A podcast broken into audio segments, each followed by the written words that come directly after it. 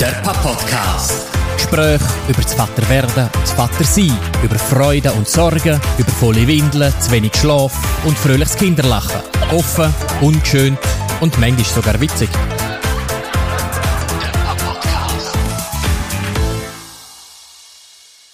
Ciao miteinander und herzlich willkommen zur Pilot-Episode vom Pap-Podcast.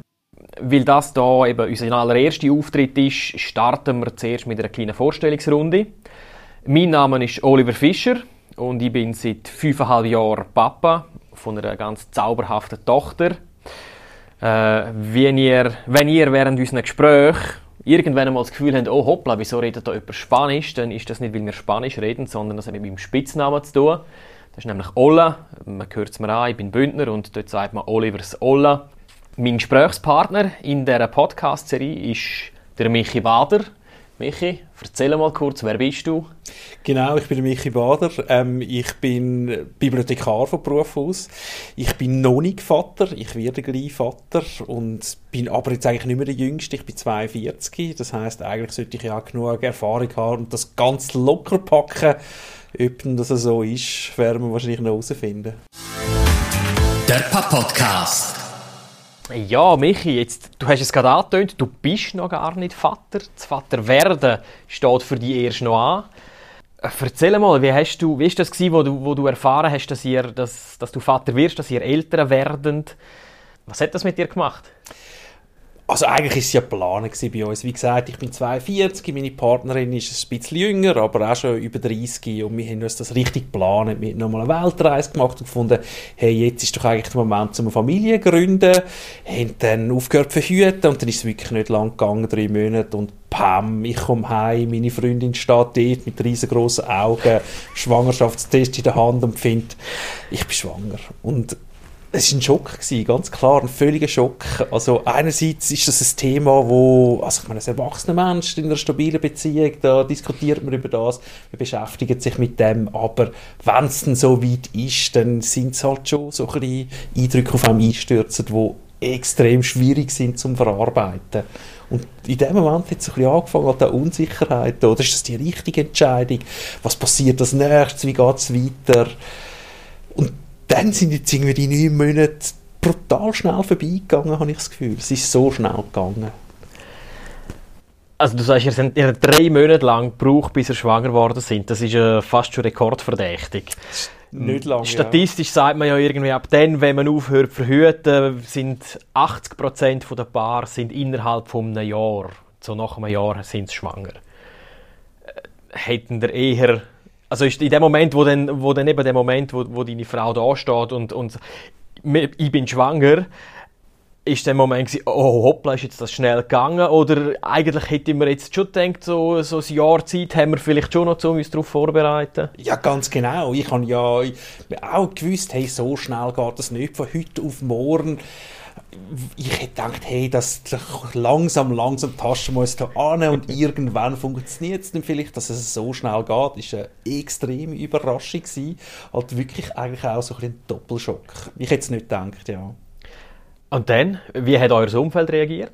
Überglücklich natürlich und das ist das, was irgendwie dann auch so ein das Erste war, wo leicht irritierend war. Ich meine, meine Familie, ihre Familie, all meine Freunde, all völlig happy, voller Vorfreude für uns und das habe ich nicht ganz so empfunden. Klar, ich freue mich natürlich darauf, aber es macht mich auch brutal nervös und ich habe echt Angst davor und es ist so ein bisschen Veränderung, wo ich nicht genau weiß, wenn ich das Gefühl müsste ich umschreiben, Vorfreude wäre nicht das, was mir als erstes in den Sinn kommt. Es ist nicht wie wenn man in die Ferien fliegt und man hat irgendwie sich völlig darauf vorbereitet und jetzt weisst, hey, super cool, zwei Wochen am Strand, auf das habe ich mich schon lange gefreut. Sondern es ist mehr so ein bisschen, ui, neuer Job. Äh, mein Leben wird nie mehr so sein wie bis jetzt. Ganz genau, das sagen dir natürlich dann alle, hey, dein Leben wird nie mehr so sein wie dann und dann, dann denkst du, ui, mein Leben war ja vorher eigentlich noch ganz schön. Gewesen. Wie geht das weiter? Ja.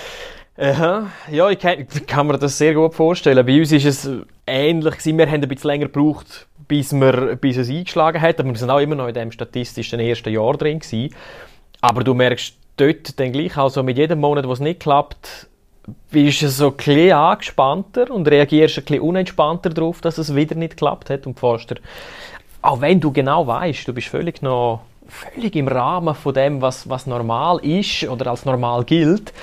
Und trotzdem hast du dich sehr bewusst dafür entschieden, dass du jetzt grundsätzlich eigentlich eine Familie willst gründen und ein Kind möchtest. Und wenn es nicht klappt, fängt man sich dann eben auch anfragen und zweifeln und und in dem Moment, wo es dann aber passiert ist, ist dann im ersten Moment sogar schon Freude, aber auch irgendwie Erleichterung. Dass so die Unsicherheit und so ein gewisser Druck weg ist, von wir haben uns jetzt für etwas entschieden und was, wenn das nicht klappen würde und in dem Moment, wo du mal weißt, okay, es hat geklappt und du bist ja noch weit weg davon, sowohl zeitlich als auch es kann noch ganz viel passieren, dass du dann tatsächlich älter bist, ist es auch eine Erleichterung gewesen, um, um jetzt wie so einen gewissen emotionalen Druck zu haben und, und, und so auch, es ist wie ein Startschuss gewesen, jetzt, jetzt geht es schon wie los mit dem eben sich in das neue Leben hinein gewöhnen und sich darauf vorbereiten sozusagen der Leistungsdruck ist weg. Ja, ist ja. ein bisschen so. Ja, ja. Nein, das war bei uns überhaupt nicht der Fall, gewesen, weil, halt eben, weil es so schnell gegangen ist. Habt ihr euch mal schon Gedanken darüber gemacht, wie es ist, wenn es nicht würde klappen Vorgängig schon. Also eigentlich schon in der Zeit, wo wir uns darüber unterhalten haben, wenn wir, wenn wir Kinder, wenn wir ein, oder ein Kind, ähm, haben wir uns auch eigentlich fest vorgenommen, und gesagt, wir möchten zwar ein Kind, aber nicht um jeden Preis. Und haben uns eigentlich sehr rational auch gesagt, wenn es nicht sollte natürlicherweise einschlagen und es nicht klappt, dann wenn wir nicht eine Ochsentour machen durch sämtliche möglichen Optionen durch. Sondern dann können wir auch das zweite, ein gutes Leben miteinander führen und dann werden wir das zweite Glück. Dann sieht unser Leben anders aus, als es mit Kind aussehen aber bis jetzt hat das für uns auch gestimmt und das wird auch weiterhin stimmen. Und mit dieser, mit dieser Einstellung und dieser Entscheidung letztlich sind wir, sind wir dann dran angegangen, sozusagen.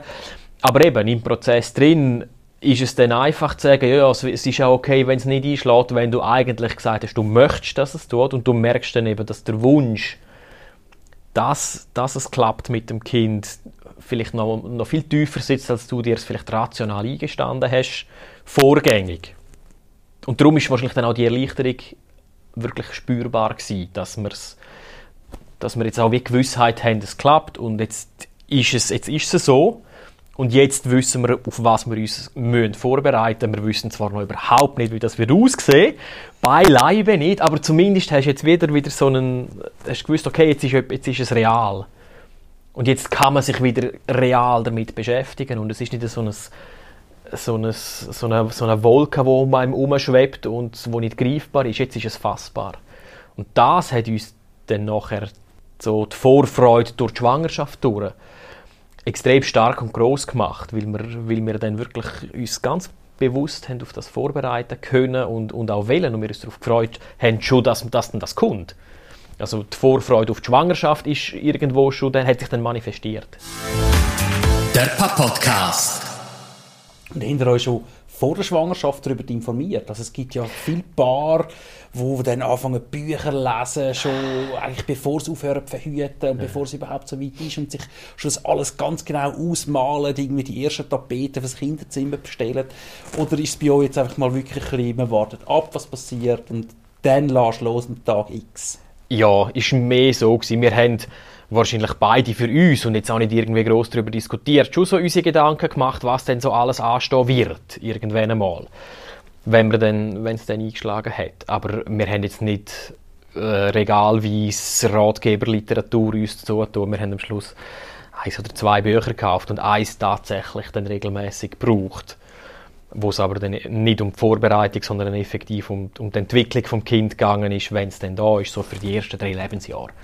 Dort haben wir uns ein Buch gezogen, wo wir relativ regelmäßig in den ersten drei Jahren auch immer wieder konsultiert haben und geschaut haben, was, auf was, müssen, was, was dürfen wir erwarten, was kommt überhaupt so ein bisschen auf uns zu.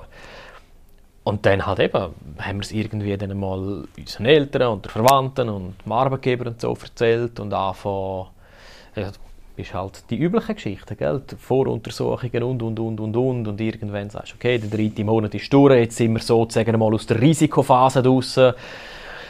Äh, jetzt wollen wir uns mal überall überlegen, wie wir dann das Kinderzimmer womöglich könnten einrichten und, und, und. Das ist dann so Step by Step gekommen.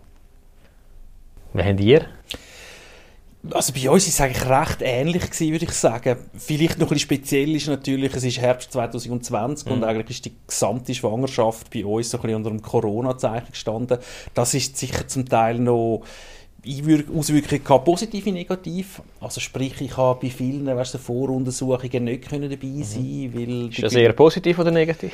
Ah, das würde ich jetzt als eher negativ bezeichnen. Das ist wirklich, ich, also weißt, ich, ich wäre noch gerne mhm. dabei gewesen und hätte die äh, Ultraschallbilder gesehen. Ähm, ich hätte auch nicht mit medizinischen Sachen irgendwelche Berührungsängste. Ich finde das jetzt irgendwie nicht irgendetwas Unheimliches oder so. Gleichzeitig ist es natürlich sonst ein bisschen leicht bedrohliche Lage gewesen. Gerade am Anfang hat man nicht gewusst, hey, was passiert gesundheitlich, weißt, kommen wir es über, können wir es nicht über, erkranken wir daran.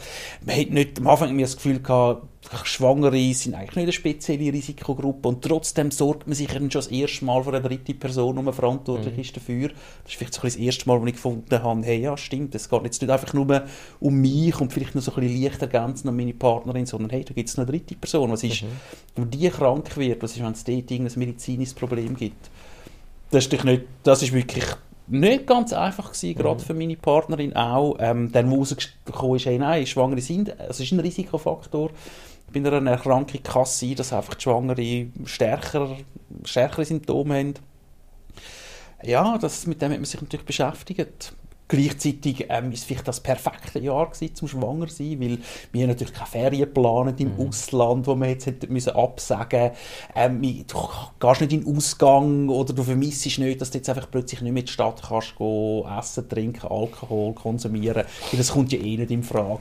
So ein bisschen das Heimbleiben, Homeoffice, sich so ein bisschen einnisten in seiner eigenen mhm. kleinen Bubble, das hat eigentlich noch ganz gut gepasst. Also der Nestbau hat sich ganz natürlich Ganz ergeben, genau. weil du sowieso viel daheim warst genau. und, und Zeit gehabt hast.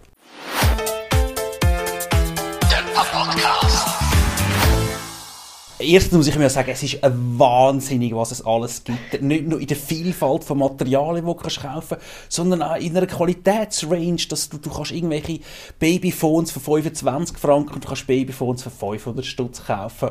Und der riesig große Konsum, äh, der Konsumwahn, ist mir fast ein bisschen überwältigend gewesen, aber wir sind in einer gute Situation, was so mein soziales Umfeld hat schon ein bisschen vor mir Kinder bekommen. Also ich kenne wirklich viele Leute, die haben jetzt Kleinkind, zwei, drei, vier Jahre alt und wir sind dann einfach, wir haben das Auto ausgelehnt von meinen Eltern, sind bei diesen Leuten vorgefahren und die haben uns einfach das Auto zugemüllt und gefunden, hey, das brauchen wir und das brauchen wir, das müssen wir auch unbedingt haben. Und es sind alle Gott froh gewesen, dass das Zeug jetzt aus dem Keller raus und in unser Auto rein. Soll ich dir etwas sagen? Sie haben die alle angelogen, die haben eben genau nur eins gemacht, ihren Keller ausgeräumt und jetzt ist es bei euch. Ich weiß, ich weiß. Es ist mir irgendwann einmal aufgegangen, wo dann irgendjemand gefunden hat, was, ihr habt äh, so ein Babybib, ah, das braucht ihr doch nicht. Aber nimm das Laufgitter mit, das braucht ihr unbedingt.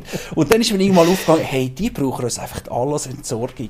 Aber wir haben einen grossen Keller und wir können das alles unten reinstellen und wenn wir es nicht brauchen, dann verschenken wir es einfach. Genau, irgendwann kommt der Moment, wo man es selber genau. auch wieder genau gleich loswerden genau. kann. Ich baue darauf, dass ein paar Kolleginnen und Kollegen von mir noch nach mir Kinder bekommen. Genau. Und die kommen mir vorbei und dann für mein Auto mit Sicherheit. Gleichzeitig muss ich auch sagen, hey, wir haben überhaupt nicht viel Geld müssen ausgeben. Mhm. Also wir haben am Schluss einen Occasion Kinderwagen können auslehnen. Das Einzige, was wir wirklich haben müssen neu kaufen, das ist eine Wickelkommode und ein Triptrap. Und ich glaube, ein Triptrap ist eine super Investition, weil ich glaube, die kannst du irgendwie 16 Jahre lang brauchen. Die Dinger sind wirklich gute Qualität. Mhm. Ich bin recht begeistert. Und eine Wickelkommode so ein bisschen als Kommandostelle ist sicher auch nicht schlecht. Aber dort habe ich dann schon gefunden, hey, das ist super, das ist etwas, was ich kann machen kann. Oder die Möbel zusammenbauen, das Ding wirklich an die Wand reinschrauben, egal was passiert, der kippt nicht um. Oder ja, ja, so richtig klassisch männlich. Ja, ja genau. Der Papa-Podcast. Finde eigentlich so die Genderrolle ein bisschen langweilig, aber es ist halt etwas, was ich kann, oder? Und ich kann eine Bohrmaschine und ich mache es gerne und ich finde, hey, da stört sie mich jetzt rein. Ähm, aber ich habe dafür die Wand nicht gestrichen und ich habe sonst vieles vielleicht nicht gemacht, aber dort habe ich gefunden, hey, da fühle ich mich jetzt die da kann ich mich jetzt wirklich voll arrangieren. Aber erzähl mal, du, haben die da irgendwie 15'000 Stutz Budget gehabt und den geilsten, neuesten Kinderwagen ja, gekauft? Ja, natürlich. Nein, wir haben, wir haben natürlich auch zum Teil von Freunden können Zeug übernehmen oder auslehnen zumindest und haben ein paar Sachen gefunden. Wir haben zum Beispiel von Anfang an gefunden, einen Kinderwagen wollen wir einen eigenen haben, Weil da haben wir einfach, da wir irgendwie etwas, etwas Gutes, etwas, wo uns in der Stadt drin, wir haben in der Stadt Zürich gewohnt, wo irgendwie praktisch ist für den Tram und wo mobil ist und wo man gut kann zusammenfalten etc. etc. Das hat dann am Schluss mein Schwiegervater gezahlt. Aber dort haben wir gefunden, das ist so etwas von dem, wo wir bereits, wo wir finden, das ist, das ist zu wichtig, als dass wir jetzt da einfach eine schnelle Lösung wollen oder eine billige, sondern dort haben wir dann eher ein teures Modell genommen. Aber wir haben irgendwie jetzt Babybett haben wir, haben wir können übernehmen und irgendwie zum Teil Kleidung haben wir einen Haufen gekriegt für das Kind. Ähm, ja, und Wickelkommode, das ist eigentlich das einzige Möbelstück, das wir tatsächlich gekauft haben. Eine Wippi. Eine Wippi, die ist grandios. Ich sage dir, die Wippi ist extrem dankbar. Sobald das Kind so ein bisschen grösser ist, also grösser als gerade irgendwie nach zwei, drei Monaten mehr oder weniger, und ein bisschen aufrecht, so halbwegs stabil liegen kann, kannst du in die Wippe reinlegen, eine Decke drüber, ein Küsschen dahinter, ein bisschen gageln und schlafen tut's. Oder irgendwie dann so Spielbögen dran machen, dann haben sie etwas, wo so oben dran ein bisschen kann dran rumhauen und sich ein bisschen beschäftigen und wenn du selber mal einfach einen Moment brauchst und auf das Gucci willst sitzen und nicht das Kind willst tragen und auf dir drauf haben, dann ist die Wippe absolut Gold wert. Wir haben sie also so lange ausgereizt, bis sie wirklich mit dem Kopf oben rausgewachsen ist und es nicht mehr gegangen ist. Das, das ist, und das, etwas Kleines kostet nicht viel, hat sich extrem gelohnt. Ich kann mir einfach sagen lassen, dass all diese Babys ja schon von Anfang an kleine Charakterköpfe sind mit ihren ganz eigenen Bedürfnissen, mit ihren ganz eigenen Wünschen, wie das jetzt genau möchten liegen und bespaßt werden. Und ich glaube, das ist auch so ein, ein Grund, dass ich finde, hey Gott sei Dank können wir das alles auslehnen, weil eben, mhm. was wir nicht brauchen, das brauchen wir dann auch nicht. Und wenn wir etwas mit Bürsten können wir es immer noch nachher ja. machen, aber hey, wenn du jetzt irgendwie für x tausend Franken Sachen schenken lässt, und nachher brauchst du es gar nie, weil einfach dein Baby das nicht will, ja. dann fühlt sich das ja auch ein bisschen komisch an. Und darum so ein bisschen, hey, Schritt für Schritt. Ja, ja, ja, ja definitiv. Eben, wir haben irgendwie so bei ein paar Sachen haben wir gesagt, das ist eben ein Bett und ein Wickeltisch und ein Kinderwagen, das brauchst du so oder so und das sind größere Sachen beim Kinderwagen sind wir uns einig, den wollen wir neu. Die Kommode hätten wir jetzt auch irgendwo her übernommen, wenn jetzt eine umeinander gestanden wäre. Das ist jetzt auch nicht irgendwie etwas, wo du findest, hey, das muss jetzt nur ein Designmöbel sein und alles im allen möglichen Schnickschnack haben. Und du musst ja können, im Zweifelsfall tust, machst du auf dem Esstisch. Ja, ich kann Kannst Leute, es ja auch dort machen. Ich kann Leute, die also. nur um den Boden gewickelt, weil sie ja. Gefühl ja, ich weiss, ich kann das Kind nicht runtergehen, ich mache es immer am ja, Boden. Ja. Aber die sind ein bisschen jünger als ich, die haben vielleicht noch ein bisschen bessere Knie, vielleicht liegt es ja. Ein Oder ein bisschen mehr Angst, dass das Kind runtergehen könnte. Vielleicht, das kann natürlich auch sein. Oder sie können natürlich das Zeug nicht so gut an die Wand schrauben wie ich. das kann auch sein. Um. Kein Handwerker, kein Heimwerker. Was ich noch gemerkt habe, das Feld, wo ich mich wirklich habe können betätigen und so in dem ganzen Vorbereitungshandlung, wo mir so ein bisschen gut tut, das sind so ein bisschen Vorrat anlegen. Oder viele mhm. Leute sagen, hey, in dem ersten Monat gasten vielleicht nicht mehr so viel aus dem Haus. Ähm, mach die Sachen parat, du einfach nur schnell kannst aufwärmen. Mhm. Kochen magst du eh nicht mehr gross. Und ich koche gerne und ich habe jetzt wirklich angefangen, Tomatensauce machen und eingefrieren und Knöpfe machen und eingefrieren. Also weißt, wir können wirklich einfach, wenn wir Hunger haben, irgendetwas aus dem Gefrier Eigentlich, ja. Eine italienische Mama. Ja, genau. Das ist wirklich meine Rolle. Ich dachte, hey, nein, jetzt mache ich noch schnell irgendwie mhm. zwei Kilo Tomatensauce und dann schmeißen wir in die Mikrowelle und dann haben wir etwas Feines und Gutes gegessen. Oder? Mhm. Weil, aber wichtig ist wirklich mehr Aktionismus von meiner ja. Seite. Hey, ich kann etwas machen. Ja. Geil. aber eben, du weißt eben, du weißt jetzt halt einfach auch noch nicht, wie aufwendig und wie, wie pflegeintensiv und wie zeitintensiv das denn das Kind halt ist. Wenn du Glück hast, ist das ein völlig zufriedener Mensch, der ohne Koliken und Bauchweh durch seine, durch seine frühen Monate durchkommt und relativ entspannt rumliegt und so ein bisschen mit sich selber kann. Es kann auch anders gehen, dass du das Kind hast, das ständig will umeinander werden und sonst, sobald es irgendwo allein angelegt wird, anfangen brüllen oder irgendwas, du weißt es halt nicht. Gell? Du kannst Glück haben und es ist eigentlich entspannt und du kannst, hey, genau. du kannst jeden Tag locker eine Stunde, zwei in der Küche stehen oder halt auch nicht. Hey, ich hätte gerne ein Anfängerbaby im Fall. Ich meine, ich bin Anfänger, ich, will, ich hätte gerne ein einfaches, aber es ist im Bestellformular einfach nicht können ankreuzen. Das, ja. das müssen wir wirklich verbessern. Ja, das ist, das ist Lotterie. Ja. Das ist Lotterie, wenn du Schwein hast hast du das und dann kommst du smooth durch, durch lange Zeit durch und wenn du Pech hast, oder was heisst schon Pech? Kann halt einfach, es ist halt wie es ist.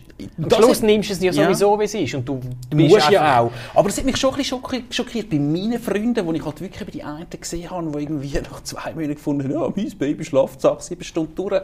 Und andere, die wirklich halt anstrengende Kinder haben und wenn die bist besuchen, dann bin ich am selber ein bisschen verschrocken, wie kaputt und fertig dass die ausgesehen haben und so ein bisschen bleich und ausgemergelt. Und dann merkst du so, hey, äh, huh, das ist das Werkstück nicht allgleich. Ja. Nicht allgleich. Der Papp-Podcast. ich gebe zu euch auch ein, bisschen ein schlechtes Gewissen gehabt, die ganze Schwangerschaft, durch dass ich mich eigentlich nie so richtig aktiv informiert habe. Ähm, ich bin eigentlich der Meinung, in einer Partnerschaft teilt man sich Arbeit und man macht, versucht, das möglichst ausgeglichen zu machen. Und doch ist es jetzt irgendwie so, ein so gewesen, sie hat die Bücher gelesen und mich dann informiert, eben in welcher Woche sind wir, was, wie sieht der Säugling oder der Fötus jetzt gerade aus, was für Entwicklungen passieren momentan und das ist jetzt nicht so meine Art. Normalerweise bin ich eigentlich noch gerne jemand, der sich, wo sich die Informationen selber holt, selber Bücher liest, ins Internet geht, recherchieren. Und das Mal ist es irgendwie, äh, sie, das ist sicher der Vermittler und der Dolmetscher gewesen. Wieso hast du es nicht gemacht? Ja, das frage ich mich im Fall auch. Ich bin nicht sicher, was ich es nicht gemacht habe. Vielleicht einerseits habe ich es noch schön gefunden, dass sie mir das erzählt hat. Am Abend auf der Couch hat sie gefunden, hey, schau, jetzt ist das Ding so groß wie ein Fingernagel und jetzt ist es so groß wie ein Teebeutel und jetzt wie ein Golfball. Das war irgendwie noch schön. Gewesen. Gleichzeitig habe ich mich manchmal auch so ein bisschen gefühlt, wie eben, ich sitze im Flüger, fliege jemand an und ich habe keine Ahnung, was angeht und ich habe nicht mal den Reiseführer gelesen. Das ist so ein bisschen hin und her geschwankt. Hast du dich ja manchmal so ein bisschen, wie, so ein bisschen wie ein 15 Rad am Wagen gefühlt, weil einerseits betrifft es dich ganz stark, die, das, was da passiert, was aber halt im Moment nur, in Anführungszeichen, mit deiner Partnerin passiert. Du bist eigentlich noch äh, in, in neun Monaten mit der Geburt, wirst du tatsächlich, wirst du dann wie auch physisch ein Teil von der Familie letztlich. Im Moment sind es eigentlich Mutter und das Kind, wo schon so, wo, wo die äh, mehr oder weniger symbiotische Einheit bildet und du bist immer so ein bisschen nebendran. Hat, das, hat dich das irgendwie beschäftigt? Ja, definitiv. Ähm, eben, wie gesagt, ich bin der Meinung, in einer Beziehung, man teilt sich die Arbeit und ich finde es auch so ein bisschen die klassischen Geschlechterrollen eigentlich leicht ähm, ja, verstaubt. Eben, ich wollte mithelfen, putzen, kochen, sich um so Sachen kümmern. Und da habe ich jetzt irgendwie gefunden, hey, Biologie stellt mich tatsächlich in eine separate Rolle. Ich kann nicht meiner Partnerin einen Teil dieser Schwangerschaft wirklich abnehmen. Ich kann sie natürlich unterstützen, ich kann ihr helfen, aber am Schluss wächst ihr Bauch und sie spürt, wenn sich es bewegt. Aber das wäre doch genau das, was du dann hättest können machen. Die informieren, lesen, dir das Know-how aneignen, dass du gerade schon weißt, wo steht sie und wenn sie von etwas erzählt, dass du nicht musst warten, bis sie es dir erklärt, sondern du weißt schon, du bist schon informiert, du kannst mitreden, du bist, dass, dass du durch das wie mehr ein Teil vom Ganzen bist. Ja, das stimmt. Vielleicht kann ich mich da wirklich so ein bisschen in eine klassische Rollenverteilung reindrängen lassen, die ich ja eigentlich ablehne, objektiv, und trotzdem unbewusst ist es mir jetzt genau passiert.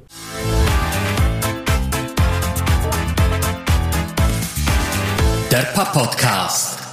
Hast du dich immer super gut informiert gefühlt, voll so ein bisschen am, auf den Wellen am Mitreiten, gewusst, jetzt sind wir Woche 24.1 und das und das passiert? Wir haben es uns natürlich insofern einfach gemacht, dass wir einen Newsletter abonniert haben. wir haben äh, den Swiss Mom Newsletter abonniert, gehabt, wo du halt quasi, wo du am Anfang, wenn du den abonnierst, eingibst, wann ist dein Geburtstermin, wo bist du? Und dann kriegst du für die jeweilige Schwangerschaftswoche maßgeschneidert den, Newsletter. Und den haben wir beide aufs Mail gekriegt. Und dann hast du durch das habe ich die Rhythmisierung wie schon so ein bisschen gehabt und haben das mitgehabt und dann haben wir das wieder teilen können, weil wir beide das gekriegt haben. Und einmal habe ich schneller und mehr Zeit gehabt, um, um den jetzt zu lesen und habe schon gewusst, was jetzt gerade ansteht und wo wir stehen. Und mal hat sie ihn zuerst gelesen und dann hat sich das ein bisschen ausgeglichen. Aber es ist natürlich schon, dass das so ein bisschen nebendran steht. Das habe ich, auch, das habe ich schon auch so empfunden. Du möchtest es zwar nicht und du willst ein Teil sein von, von, dieser, von diesen neun Monaten. Du erlebst ja mit, wie es deiner Frau geht und wenn es ihr nicht gut geht und wenn sie wenn es mit dem, mit dem zusätzlichen Gewicht und wenn es nicht mehr geht, um irgendwie auf dem Rücken oder auf dem Bauch schlafen und es anstrengend ist zum Aufstehen und Absitzen und all so die Entwicklungen, die kriegst du schon ganz genau mit. aber du teilst sie halt nicht. In dem Sinn, du weißt nicht, wie es sich anfühlt. Du siehst es, du kannst es probieren verstehen. Ja, das, das klammert die aus gewissen Sachen so ein bisschen aus. Und sie spürt das Kind halt viel früher als du, wenn es sich bewegt im Bauch. Aber auf der anderen Seite ist das für mich ein, ein unglaublicher Moment gewesen, wo ich zum ersten Mal auf dem, mit der Hand auf dem Bauch bei meiner Frau das erste Mal irgendwie einen Druck gespürt habe, wie sich dort drin etwas bewegt. Also und das, das ist creepy, oder? Ich habe das, also, ich, das ist, das ist, für mich ist das wunderschön. Ich habe das okay. gewusst und das ist ein Moment, wo ich, wo ich mich auch wieder sehr darauf gefreut habe, wenn ich zum ersten Mal das Kind wirklich spüre und selber wahrnehme und das hat mich emotional gerade viel mehr zum Teil vom Ganzen gemacht. Es ist definitiv ein beeindruckender Moment, aber irgendwie finde ich jetzt etwas Unheimliches gehabt, dass jetzt in einem Körper ein anderer Körper anwächst und jetzt anfängt sich da wehren und trampen. Also ja, ich habe schon so ein bisschen Alien, jetzt habe ich gerade äh, Alien Szenen im Kopf gehabt, ehrlich gesagt. Du hast, du hast das Alien im Hinterkopf. Ja, wirklich, wirklich also ein bisschen die ganze Parasitenthematik ja. natürlich auch, oder? Ja, ja. Also ich finde es auch total faszinierend. Ich habe das schon so die ganze wissenschaftliche Entwicklung, das finde ich total spannend, dass der Embryo anwächst und sich einfach dann eiskalt nimmt, was er braucht, mhm. oder? Dass du, ähm, wenn es irgendwo eine Mangelernährung gibt, es ist nicht der Embryo, der als erstes Mangelernährung ja, ernährt ist, wird, es ist die Frau, die darunter leidet, oder? Ihre werden nachher die wichtigen Vitamine, äh, Mineralien, Spurenelemente abgesogen finde ich auch noch beeindruckend auf eine Art und Weise. Also die, die Klischee komischen Essensgelüste, die man in den Filmen und den Büchern immer davon sieht und, und liest, hat es die gegeben? Ja, hat es gegeben. Nicht so, dass eben klassisch irgendwie eine saure Gurke mit Schlagrahm, aber es hat sich bei ihr sehr wohl so ein bisschen entwickelt. Lustigerweise äh, mit den ersten drei Monaten vor allem auf gesunde Sachen, mhm. Äpfel, Rüebli, das isst sie eigentlich nicht so. Mhm. Aber dort hat sie plötzlich angefangen, rohes Obst zu essen. Ähm, positiv plötzlich keine Chips mehr. Das war auch so etwas, gewesen. gewisse Sachen sie nicht mehr gerne gehabt. Eben nicht so die bizarren Sachen, wie man es jetzt vielleicht aus irgendwelchen Stereotypen ja, ja. kennt. Und jetzt ähm, viel mehr süß. Das, das ist also mhm. ein bisschen, merkst schon, ein bisschen, wie sich langsam verändert in diesen drei Monaten. Sie hat aber auch recht in dem ersten Trimester wirklich so ein bisschen Schwangerschaftsübelkeit mhm. recht intensiv gehabt. Ähm, das ist natürlich dann auch eine Nebenwirkung. Ja, ja, ja, definitiv. Und auch wieder eine, die du nur von außen mitkriegst und genau. nicht, nicht nachvollziehen kannst, so, vor allem wenn sich das über eine längere Zeit hinzieht. Also, da bist du dann wieder so, bist dann wieder so außen vor in dem Moment, so ein bisschen.